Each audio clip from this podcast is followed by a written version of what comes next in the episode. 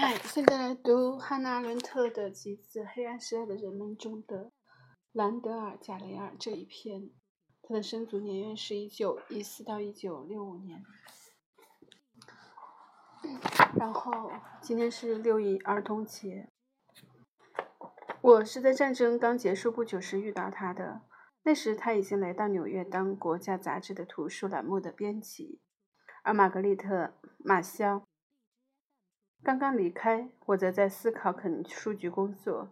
是公务把我们聚在一起。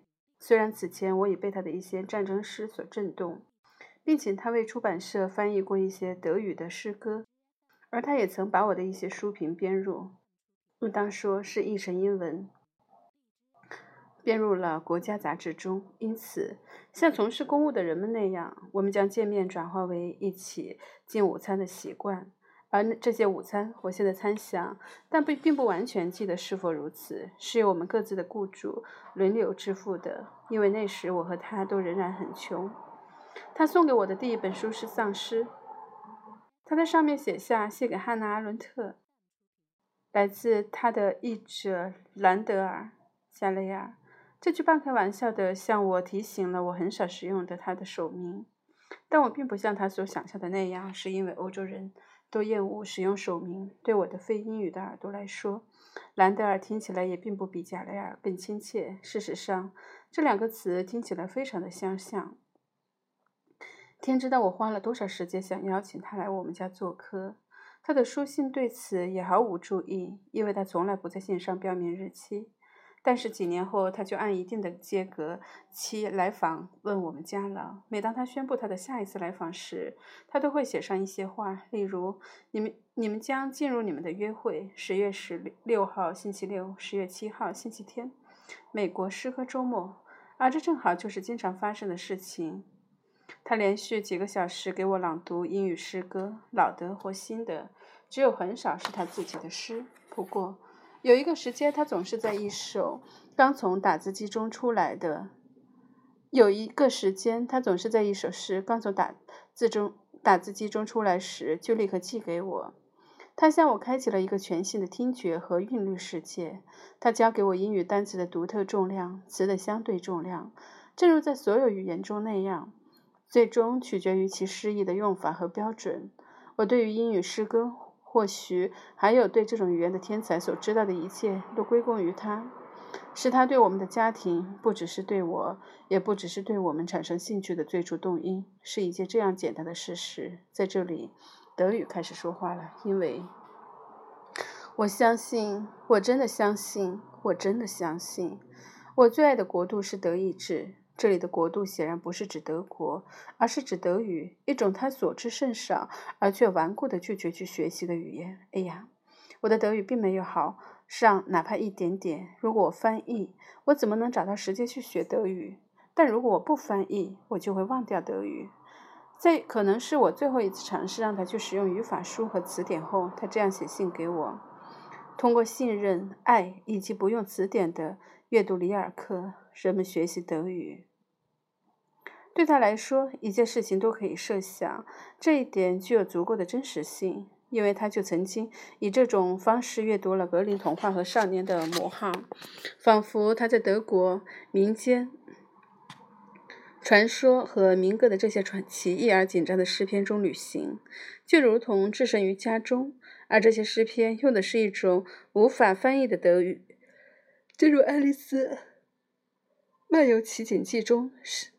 用的是无法翻译的英语。总之，他在德，他在歌德以及荷尔德林和里尔克那里热爱和认出的东西，这是德语诗歌中的这样一种民间元素。我曾经常认为，德语对他来说所代表的那个国度，就是他来自的国度，因为他即使从身体外貌的一些细节来看，也似乎是来自奇景中的人物。就好像它是被一阵奇异的风吹落到人类的城市里，或者是从我们的童年时代居住的魔幻森林里突然冒出来的，随身携带着它的魔笛。现在，我们不仅希望，而且可以预见到每一个人、每样事物都将加入到午宴舞会中来了。我想说的是，兰德尔·贾雷尔即使从未写过任何一首诗，他也仍然会是一位诗人。正如众所周知的，拉斐尔即使生来没有手，也仍然会是一位伟大的画家一样。关于他，我记得最清楚的是五十年代初的那些冬月。当时他住在普林斯顿，在那儿他发现自己远比远比普林斯顿人还要普林斯顿化，甚至比普林斯顿本身还要普林斯顿。他每个周末都来了纽约。留下一屋子没有打死的垃圾和没有清理的碟子，天知道他因此救济过多少只街上的野猫。他一进门，我就感觉到家里被施了某种魔法。我从未发现他是如何做到这一点的。但是没有一样事物，没有一样器具或家具不发生一些微妙的改变的。在这一过程中，他们失去了日常所具有的实际的用途。而如果他打算像他经常做的那样，跟着我进入厨房，并在我准备正餐时逗我开心，这种失信的转换就可能是一件恼人的事情。有时，他也会决定来拜访我的丈夫，并和他进行一场漫长而又激励的激烈的关于作家和诗人们的价值与品级的争论。当他们试图压倒对方，试图特别是试图在声响方面压倒对方时，他们两个人的声音就开始在在开始在房间里激荡和回响。谁对吉姆有更好的鉴赏力？叶芝和里尔克谁更伟大？兰德尔当然会选择里尔克，而我丈夫则更喜欢叶芝。诸如此类的问题，他们要争论上几个小时。正如兰德尔在一次这样的争吵大赛之后写信所说的：“对一位狂热者来说，看到一位比自己还要狂热的人，永远会产生一种跃跃欲试之感，就如同世上第二胖的人遇到最胖的那个。”在一首关于格林童话的诗童话中，他描绘了他所来自的那个国度。听啊，请听，他永不止息的声音。这是森林，阳光照临他们，应和着我们的愿望，直到夜幕落下。我们相信这一愿望，直到夜幕落下。我们相信我们的生命。但他完全不是那种逃避世界、为自己造一个梦幻城堡的人。相反，他与这世界正面交锋。而永远让他百思百思不得其解的是，世界丝毫没有改变。他的居民不是诗人和诗歌读者，在他看来，这两者属于同一种族，而是电视观众和读者文摘的读者，或者更糟，在一个新的种类，以及现代评论家。这些人不再是为了他们所批评的戏剧、故事和诗而存在。而只是为了自身而存在。他们知道如何把诗和小说组装到一块儿，尽管本来就可怜的作家把它们组装在一起。同样，如果一头猪在你进行一次血肉品评竞赛时闯入，你会急着说：“滚开！你这头猪，你懂什么是咸肉？”换句话说，世界并不欢迎诗人，也不会因诗人带来的。烁烁光彩而感激他。世界似乎并不需要诗人那种用词语使世界之物变得可见、可感和充满生气的古老力量，并因此谴责诗人的艰涩，抱怨说他过于晦涩而无法被人理解。直到最后，诗人回答：“即使你不读我，那我相信是你没有能力读我。”所有这些抱怨是如此常见，以至于我一开始是完全不能理解他为此会。他为何会对此感到郁闷？于是我后来才慢慢的清楚，他由于下面这个简单的原因而不愿意属于快乐的少数人。这些人一天比一天少，一天比一天更不快乐。他在骨子里是一个民主派，有着科学的教养和青春的激情，并由于过于老套而像歌德那样相信。而我要花更长的时间，我得承认才能意识到他那奇特的机智。我是指他在笑这方面的机敏，并不只是他对一切廉价和平庸之物的不信任的单纯产物，也并非出于他相信任何与他交往的人。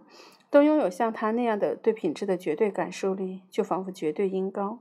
这种准确的判断力对于所有的艺术品和人都有效，而是因为，正如他自己在《诗人的晦涩》一文中所指出的那样，他存在着一种嘲讽和自嘲式的无可救药的惯用语调。我相信他的欢乐是生机勃勃的。我认为，或是希望这种生气足以使他避开显而易见遭遇到的所有威胁。因为我发现他的笑是如此确切无疑的健康开朗。毕竟，所有那些关于适应社会的学究而老套的废话，在他写出下面的这句话，出自一来自一所学院的图片之后，怎么还可能存在呢？罗宾斯校长如此善于适应环境，以至于有时你无法再说什么是环境，什么是罗宾斯校长。而如果你不去嘲笑那些废话，你又能做些什么呢？要去逐条反驳二十世纪产生的所有废话，我们就是十辈子也弄不完。而且到最后，这些反驳者可能变得与他们的反驳对象无法区分，正如这位大学校长与他所在的环境无法区分。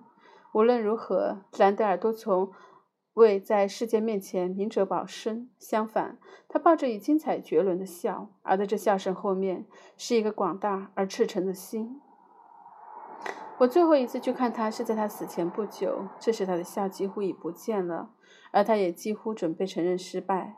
他在十年前就预见到了同样的失败。在一首题为《一次与魔鬼的交谈》的诗中，他写道：“任性、率真或罕见的读者，我都有一些。一位妻子，一位修女，一个或两个幽灵。如果我是为某人写作，那我就是为你们。当我死时，请这样低语：我们人数太少，在我身上写下。假如你能写，这我无法知道。我，我，但一切都会发生。”我很满意，但你们仍然仍然是太少了。或许我本该为你们的兄弟写作，那些狡猾、常见、懂得克制的他者。听啊，请听，他永不止息的声音。这是森林，阳光照临他们，应和着我们的愿望，直到夜幕落下。我们相信这一愿望，直到夜幕落下。我们相信我们的生命。虽然，我好像刚才其实，在那个一次与魔鬼的交谈中，就是读到那些狡猾、常见、懂得克制的他者就结束了，然后这篇文也结束了，然后后面读的听啊，请听他永不止息的声音，这是森林。后面这一段就是阳光照临他们，应和着我们的愿望，直到夜幕落下。我们相信这一愿望，直到夜幕落下。我们相信我们的生命，就是。这个是一首关于格林童话的诗童话中，就之前读过。然后这篇文章真的好短。然后后来我好像找过兰德尔·贾雷尔的，找过兰德尔·贾雷尔的资料，然后好像也没有找到什么。他应该，嗯，有英文原文的书在京东上是可以买到的。然后还有一个。中译本的中译本的一个小的绘本吧，就是看一下兰德尔，